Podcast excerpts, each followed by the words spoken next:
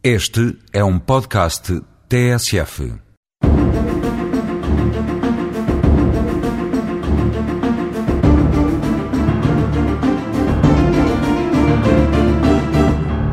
É importante que o cidadão não se coíba de procurar apoio jurídico para as situações de conflito que o podem afetar e de forma a pôr em causa os seus direitos.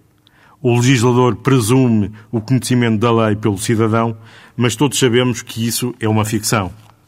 Os direitos existem para serem exercidos, mas é essencial que se saiba como exercê-los e a maneira como se deve procurar a respectiva tutela, de modo a garantir esse mesmo acesso.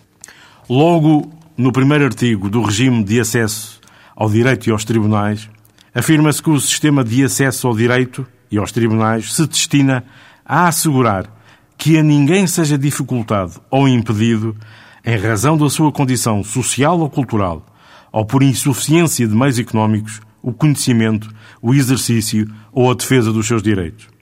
Para assegurar os objetivos referidos, podem ser concretizadas ações e mecanismos sistematizados de informação jurídica e de proteção jurídica.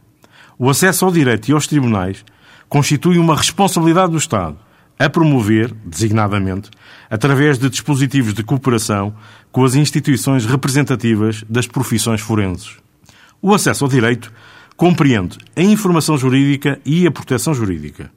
Incumbe ao Estado realizar, de modo permanente e planeado, as ações tendentes a tornar conhecido o direito e o ordenamento legal, através da publicação e de outras formas de comunicação, com vista a proporcionar um melhor exercício dos direitos e o cumprimento dos deveres legalmente estabelecidos. A informação jurídica é prestada pelo Ministério da Justiça, em colaboração com todas as entidades interessadas, podendo ser celebrados protocolos para esse efeito.